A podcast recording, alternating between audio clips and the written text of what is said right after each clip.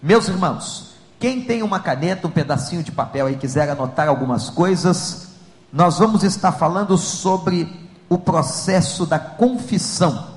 Eu queria que você abrisse a sua Bíblia na carta de Tiago, capítulo 5. Nós vamos tratar do aspecto da confissão horizontal, a confissão que fazemos uns para com os outros. Tiago capítulo 5. Eu quero ler com o irmão, com a irmã, a partir do versículo de número 13, para que a gente possa então chegar no verso que é o cerne, o centro desta reflexão e desta palavra. Tiago 5,13. Entre vós há alguém que está sofrendo, que ele ore Há alguém que se sente feliz, que ele cante louvores. Entre vocês, há alguém que está doente, que mande chamar os presbíteros da igreja, para que estes orem sobre ele e unjam com óleo em nome do Senhor. A oração feita com fé curará o doente o Senhor o levantará, e se houver cometido pecados, ele será perdoado. Portanto, confessem os seus pecados uns aos outros, e orem uns pelos outros para serem curados. Que o Espírito Santo nos abençoe agora. Amém, irmãos? Você pode tratar a confissão Olhe para mim aqui, eu vou fazer o sinal da cruz, não é? Você pode tratar a confissão de maneira vertical ou de maneira horizontal. E é interessante que a interseção da verticalidade com a horizontalidade vai exatamente estar no coração de Jesus. A questão da confissão é algo muito importante. Primeiramente, a confissão de maneira vertical. A confissão do homem a Deus. Essa confissão é nos ensinada por Jesus, é nos ensinada nas cartas do Novo Testamento. 1 João capítulo 1, versículos 7, 8 e 9, diz assim: se nós confessarmos os nossos pecados, o que, que diz o texto, crentes, que conhecem a Bíblia e esse texto? Ele é fiel e justo para nos perdoar os pecados e nos purificar de todas as injustiças. Então, nós temos na Bíblia apresentada a ideia da confissão de pecados de maneira vertical. Eu confesso meu pecado a Deus, e quem me perdoa é Deus. Eu não preciso, atenção irmãos, que isso é uma questão doutrinária importante. Eu não preciso confessar os meus pecados não preciso a qualquer outra divindade ou anjo. Eu confesso para receber o perdão dos meus pecados a Deus. Se confessarmos os nossos pecados, Ele é fiel e justo para nos perdoar e também nos purificar. Então, quando nós confessamos os nossos pecados a Deus, Ele então, mediante o nosso nível de arrependimento, a nossa sinceridade, perdoa o nosso pecado. Agora preste atenção, uma pergunta aqui muito simples. Ora, Deus sabe, ou Deus sabia que você pecaria? É claro, se Deus é onisciente, Ele sabe que nós cometemos o pecado. Por que, que Ele exige a confissão? Porque a confissão ela é o momento do meu quebrantamento, do meu reconhecimento diante dele. É o momento em que eu estou dizendo, Senhor, eu tomo consciência do meu erro. Eu tomo consciência do meu pecado, eu tomo consciência da minha desobediência. Eu tomo consciência que eu quebrei o mandamento do Senhor. Este momento de confissão é um momento fundamental de tomada de consciência do indivíduo. Quando eu confesso o meu pecado a Deus, eu estou tomando consciência, eu estou me quebrantando, eu estou me humilhando na presença de Deus e dizendo a Ele: Pai, eu sei que eu errei. E este ato de confissão de pecados a Deus tem que ser um ato contínuo. O ato de confissão de pecados a Deus, ele tem que acontecer diariamente. Por quê? Para que nós tomemos consciência diariamente das nossas fraquezas. Diz que alguém ouviu uma mulher orando e a mulher dizia, dizia o seguinte: Senhor, perdoa a multidão dos meus pecados. Já ouviu oração assim? Perdoa a multidão das minhas iniquidades. Diz que um senhor escutou e perguntou a ela: por que, que a senhora deixou acumular tanto? Por que, que se tornou uma multidão de pecados? Na verdade, Deus sabe se cometemos um pecado, se cometemos dez pecados, Ele sabe, mas Ele quer ver em nós sinal de quebrantamento. Ele espera de nós a confissão, não por causa dele, por causa de nós. E a Bíblia diz que quando nós confessamos a Deus, Ele perdoa, isto é, Ele libera em nós este perdão, e nós temos o sentimento de que somos perdoados. Eu quero tocar num assunto aqui importante, que é quando Deus perdoa um pecado e você não se perdoa. Nós temos aqui um nó espiritual psicológico.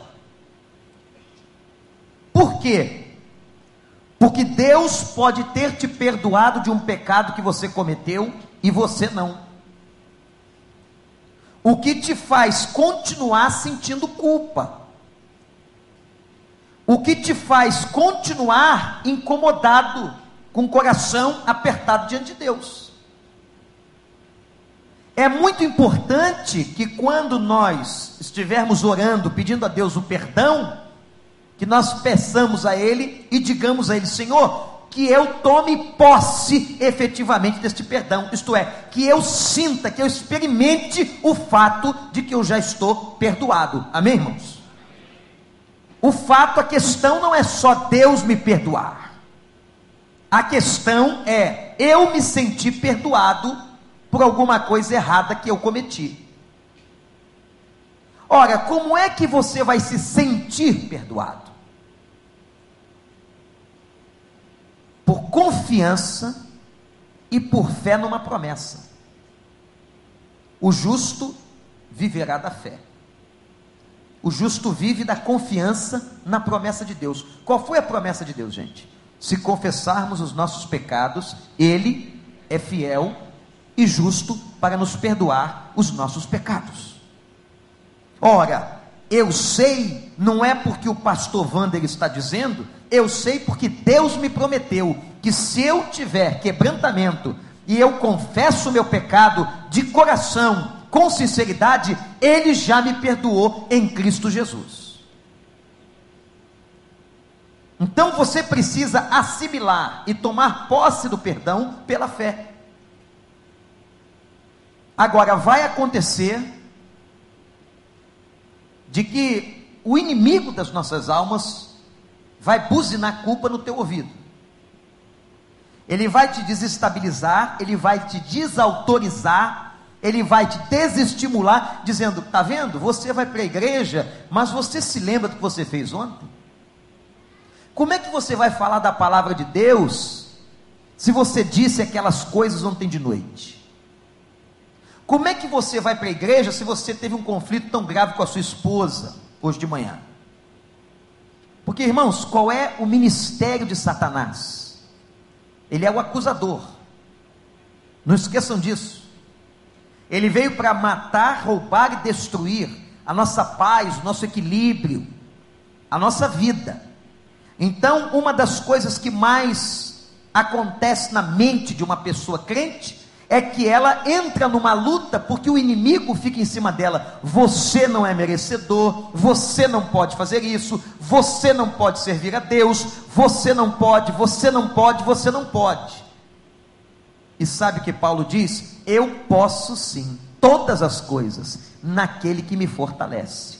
Quando o inimigo for dizer no seu ouvido que você não pode, que você possa responder a essa questão, dizendo o seguinte: Eu fui perdoado e lavado no sangue do Cordeiro. Amém? E você vai experimentar libertação. Você vai se libertar desse sentimento de culpa, esse sentimento psicológico, essa atrofia, essa amarração mental que o inimigo prende a gente. Você comete um pecado, se arrepende, pede perdão, Deus te perdoa e você não se perdoa. Isso é um cativeiro emocional. Isso é um cativeiro para a pessoa. Ela se sente inapta. Irmãos, eu já conheci crentes, pessoas que não se perdoavam de coisas que cometeram há 20 anos atrás. E eu perguntei a essas pessoas, algumas dessas pessoas com tantos anos de peso, você confessou seu pecado a Deus? Você crê que Deus perdoa pecado? Creio, pastor. Você crê na palavra de Deus? Você crê na primeira carta de João? Capítulo 1, eu creio, pastor. Então tome posse disso. Você está debaixo de uma acusação satânica. E quando você entender que o perdão é graça, é aqui que está o ponto importante às vezes nós temos a sensação de que nós precisamos fazer alguma coisa para sermos perdoados. Qual é a promessa que eu tenho que pagar? Qual é a atividade que eu tenho que fazer? Quantas velas eu preciso acender? Quantas cruzes eu tenho que levar? Quantas rosas eu tenho que oferecer no mar?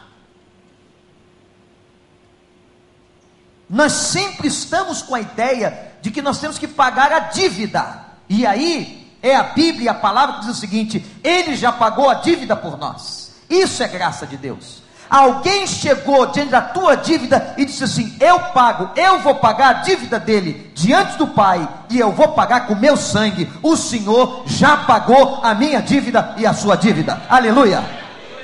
Eu não tenho mais dívida. E Colossenses diz o seguinte: Ele riscou o escrito de culpa. Olha para esse quadro aqui. Imagine que isso aqui fosse colocado na porta de cada cela de um prisioneiro no Império Romano. O homem cometeu um delito, era preso, o homem ou uma mulher, ia para a cadeia, para a masmorra, e era colocado o escrito de culpa. O que, que é o escrito de culpa? O escrito de culpa era exatamente um testamento na porta da cela, dizendo os delitos que o homem havia cometido. Quando ele cumprisse a pena de 5, 10, 15, 20 anos, um escrivão, uma autoridade romana, autorizava a soltura do prisioneiro. E chegava na porta da cela do prisioneiro, e riscava o escrito de culpa. E escrevia uma palavra, aquela época, uma palavra em grego, porque a cultura politicamente era dominada por Roma, mas culturalmente dominada pelos gregos. A escrita daquela época era o grego, escrevia em grego, depois de fazer um grande X, a palavra tetelestai. A palavra tetelestai no grego significa está consumado. Isto é, o prisioneiro que está nesta cela, cujos erros estão descritos aqui, esse prisioneiro já cumpriu a sua pena e agora o Estado romano o absolve e ele já cumpriu tudo, toda a sua dívida, está consumado o pagamento do peso sobre a sua vida. Tetelestai. Agora você que tem Bíblia, abre em Colossenses capítulo 2. Como é bom conhecer a Bíblia. Colossenses capítulo 2. Apóstolo Paulo escrevendo à igreja de Colossos,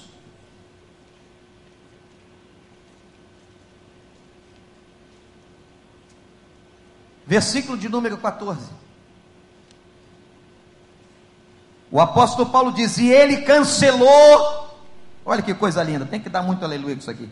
Ele cancelou o nosso escrito de culpa, o nosso escrito de dívida, que consistia em ordenanças que nos eram ou nos era contrária. Ele cancelou o escrito de culpa que havia contra nós e vocês sabem, irmãos, olhem para cá de novo, qual foi a última palavra que Jesus disse na cruz? A última expressão, qual foi?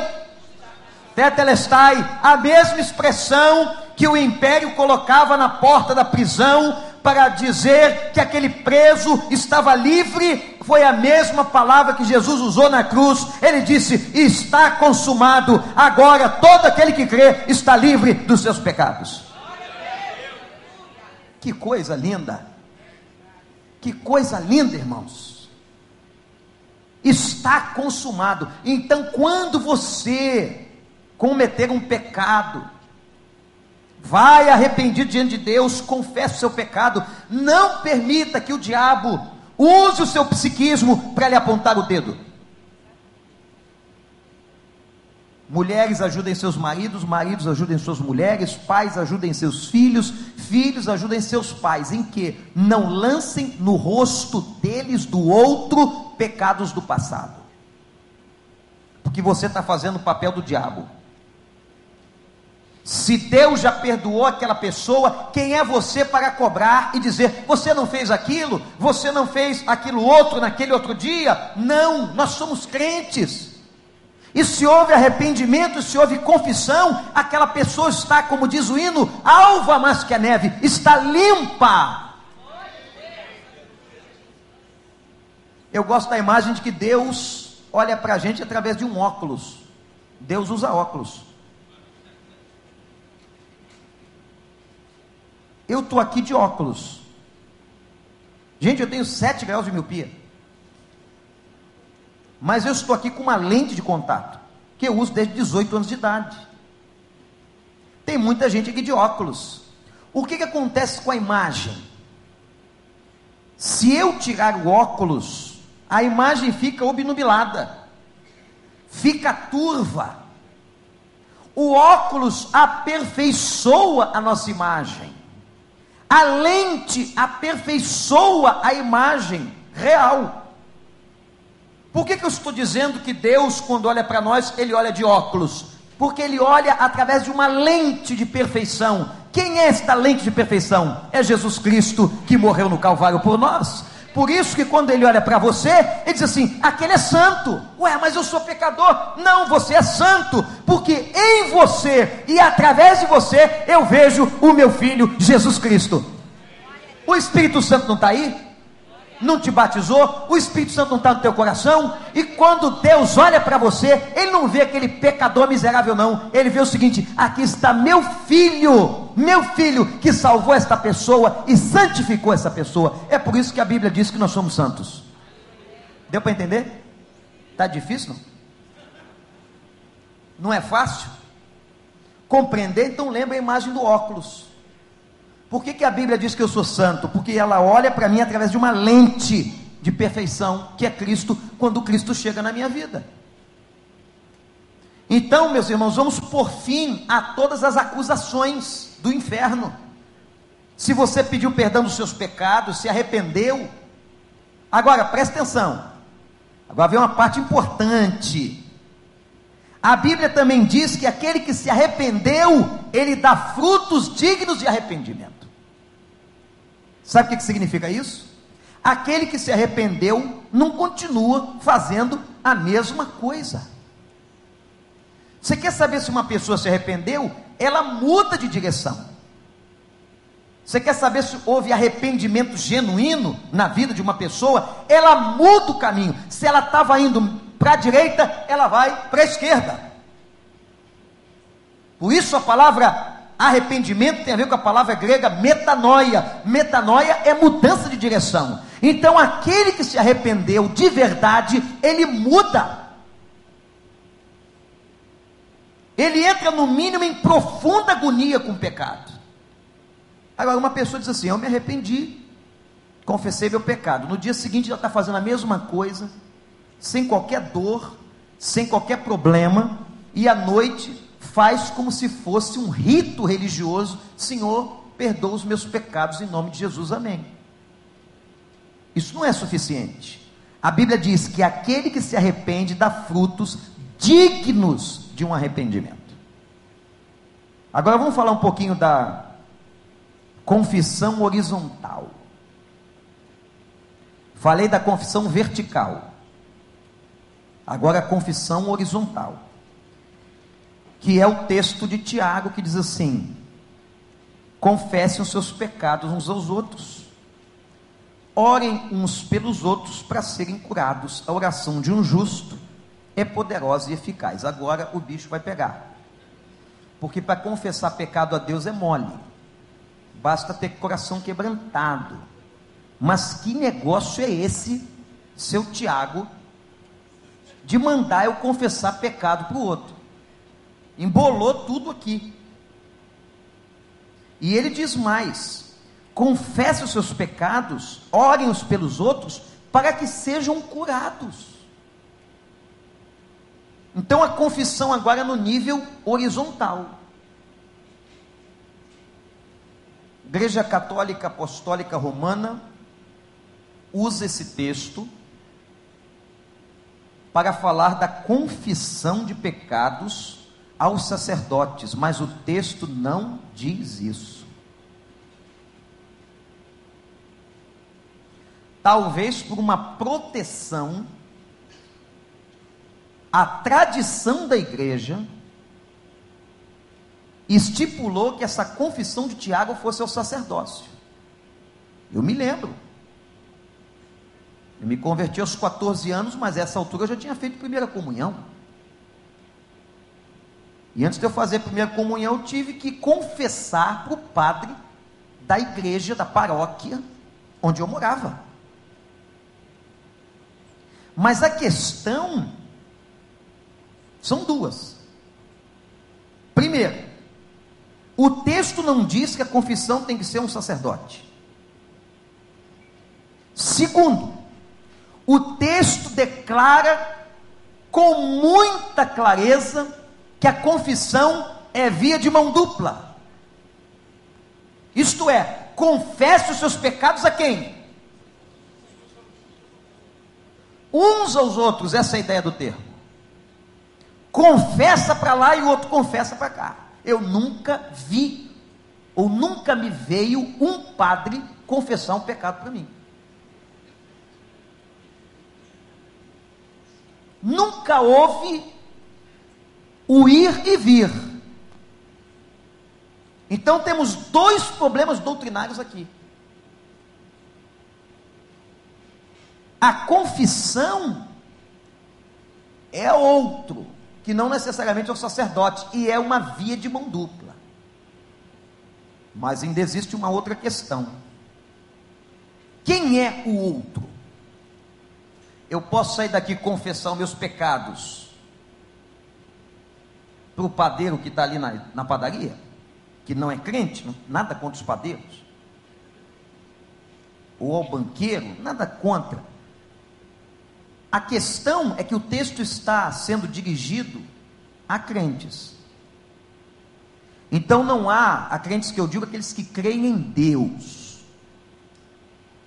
Creem em Deus. O texto fala de pessoas que têm fé e creem em Deus. Ele não manda você confessar pecado para incrédulo. Quem confessa pecado para incrédulo é bêbado. Que chega para o outro indiscriminadamente e começa a falar dos pecados que cometeu. O texto diz que nós confessamos uns aos outros, mas o texto é um texto que está falando para a igreja. Bom, então a confissão horizontal é uma confissão que se dá no nível da fé entre os irmãos e não necessariamente ao sacerdote. Agora, o grande problema: que irmão eu confesso o meu pecado? Que irmão? Já ouviram aquela velha ilustração de um grupo de crentes que resolveu confessar os pecados? Eram alguns e um disse assim: O meu pecado é o adultério. E o cara começou a chorar, confessou. O meu pecado é que eu já roubei, soneguei imposto. O meu pecado é que eu já adulterei. E o último disse: O meu pecado é que eu conto tudo que eu escuto para as pessoas. A quem você com, conta ou confessa um pecado? E é aqui que está o ponto. Eu recomendo os irmãos a lerem um livro, aliás, dois livros. Anota aí. Para de ler besteira. Tem dois livros muito bons para você ler. Primeiro, Culpa e Graça de Paul Tournier. Culpa e Graça. Esse livro, se eu não me engano, temos em nossa biblioteca. O outro livro que eu recomendo aos irmãos é Mentoria Espiritual de James Houston. Irmãos, a ideia da confissão mútua uns aos outros é uma ideia de mentoriamento, prestação de contas. A nossa necessidade de abrirmos o coração com alguém. Você não tem necessidade quando você está passando uma crise, um problema, quando algo grave aconteceu na sua vida, você vai e tem uma vontade tremenda de compartilhar. Isso é humano, isso é real, isso é muito importante, mas você tem que contar para a pessoa certa. O problema é que você muitas vezes vai confessar a pessoa errada. Nós não devemos fazer isso. Não devemos fazer isso em grandes ajuntamentos, eu sou absolutamente contra uma igreja que expõe membros para fazer isso em público. Um grupo desse aqui, pessoas se levantarem e confessa seu pecado aí, irmão. Confessa aí, meu irmão. Isso não tem base bíblica. Quando a Bíblia fala de uns aos outros, ela está falando de uma via de mão dupla onde você vai confessar e você vai ouvir uma confissão. O que vai haver entre essas duas pessoas? Uma cumplicidade. Eu te conto a minha fraqueza, você me conta a sua fraqueza, e nós oramos um pelo outro. Compartilhamos um com o outro. Por que que cura? Por que que Tiago diz que isso cura? Porque há um extravasamento, doutor Henrique, da emoção, daquilo que está atrofiando, daquilo que está abafando, aquilo que está incomodando o coração, você coloca para fora. As pessoas não perceberam ainda, mas quando você chega num consultório terapêutico, o terapeuta, tem muita gente que não entende. Eu fui no terapeuta, paguei um dinheirão e o cara disse: fala. E eu fiquei falando um monte de coisa para ele, não disse nada. Quando você vai diante de um terapeuta, o conteúdo do problema está com você, é você que tem que colocar para fora. Quando você vai a um médico, a um clínico, o que, que ele diz a você? O que é que te traz aqui? Descreva os seus sintomas. Todo o processo de cura de uma pessoa passa pela verbalização, pela exposição do problema a alguém. O que, ao contrário do que está no texto, também é verdade. Ora, se expor um ao outro opera o processo da cura, a introjeção do problema vai produzir enfermidade. Pessoas que guardam os problemas, pessoas que não compartilham com ninguém, pessoas que são fechadas nelas mesmas, elas estão jogando veneno para dentro. E aprenda: veneno não se joga para dentro do corpo, veneno se joga para fora. Se você colocar agora veneno na boca, e se der tempo, alguém vai dizer: cospe. Você não pode jogar o veneno para dentro do corpo, tem que botar para fora do corpo. Então o processo é claro. Se eu confesso a alguém, se eu tenho um processo de confissão horizontal com alguém, aquilo vai ser fundamental na questão da minha cura. Eu extravaso, eu faço o que a psicologia diz de uma catarse emocional eu coloco para fora, eu estou expondo a minha questão. E depois que você faz isso, o texto é claro: o outro que te ouve vai fazer a mesma coisa. Isso é curador. Isto é, irmãos, olhem para mim, guardem isso no coração. Isto aqui, está escrito aqui, é o nível mais profundo de relacionamento humano na igreja. Quando nós tivermos uma relação com alguém, em que tivermos esse nível de competência, isso é o que pode acontecer de mais profundo na comunhão entre dois irmãos. Eu confesso, eu ouço uma confissão, eu não acuso, não sou acusado, e somos os dois tratados um pelo outro. Que coisa linda! Mas por que que as pessoas não confessam? Um problema de confiança. Ah, pastor, eu contei, e tem gente que tem uma história de decepção, né? Eu contei para não sei quem, não sei quem contou para não sei quem. Era meu amigo, minha amiga me traiu. Falou que não devia. Antes de você praticar o que está em Tiago, capítulo 5, você tem que pedir a Deus a pessoa certa. Você tem que pedir a Deus uma pessoa que tenha competência espiritual de cumplicidade. Isso é cumplicidade espiritual. Isso é sigilo. Ninguém pode contar aquilo que lhe foi contado em confissão. Isso é pecado.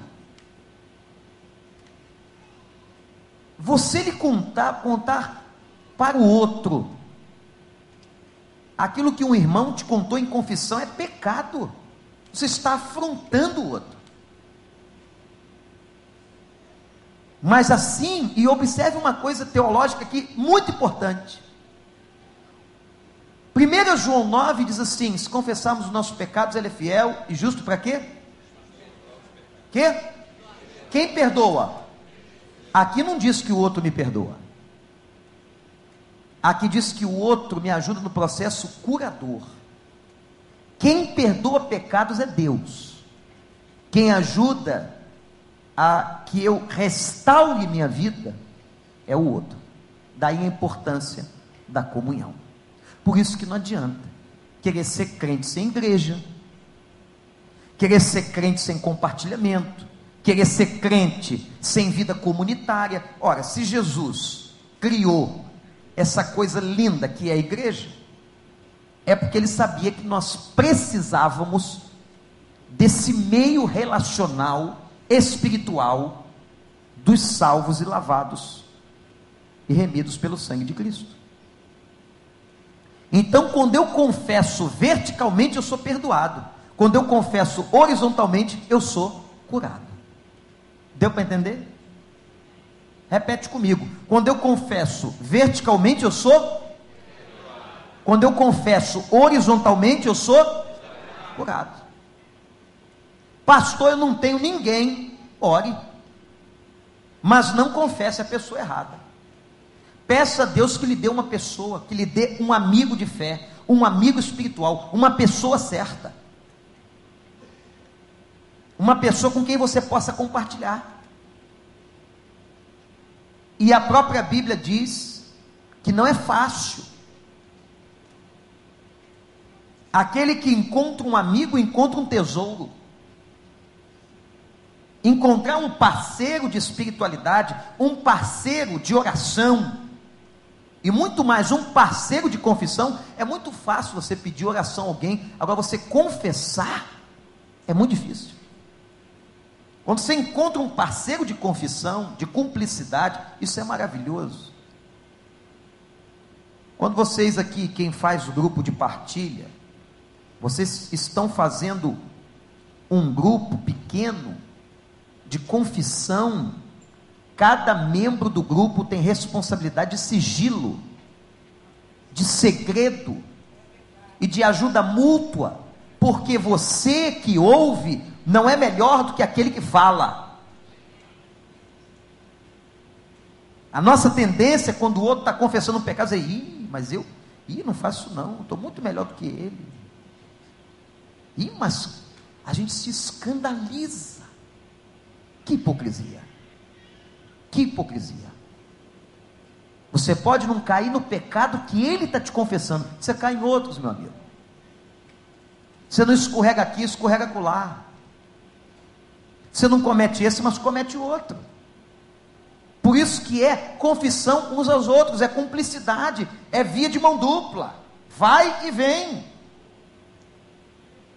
Mas não esqueçam da tese central desta reflexão. A confissão vertical me traz perdão, a confissão horizontal me traz cura. Seria muito bom, e eu oro a Deus para que cada um de nós tenha um parceiro de fé que possa confessar.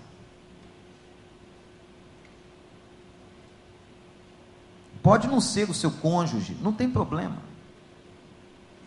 Pode não ser o seu filho, pode não ser alguém da sua família. Mas Deus vai te dar a pessoa certa. Pede a Ele que Ele te dá. E vai te ajudar nesse momento, nesse processo de catarse Gente, quando eu vejo uma igreja, ou olhar para isso, imaginar uma igreja em confissão mútua, é uma igreja madura.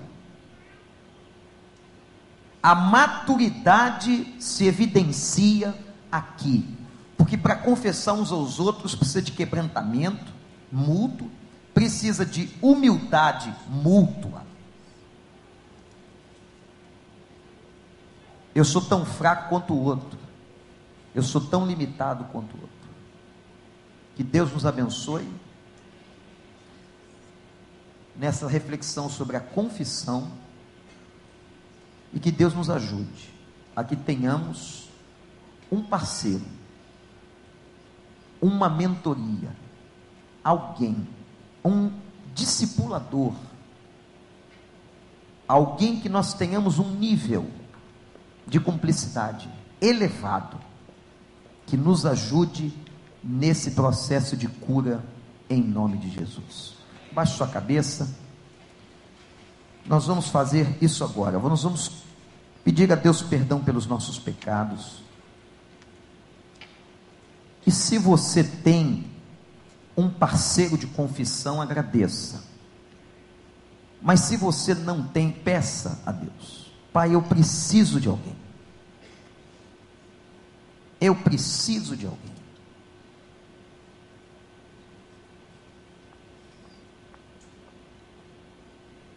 Você que está confessando agora, dê nome aos seus pecados. Fala dos pecados da língua, da mente, das ações, julgamentos, mentiras, adultérios mentais, lascívia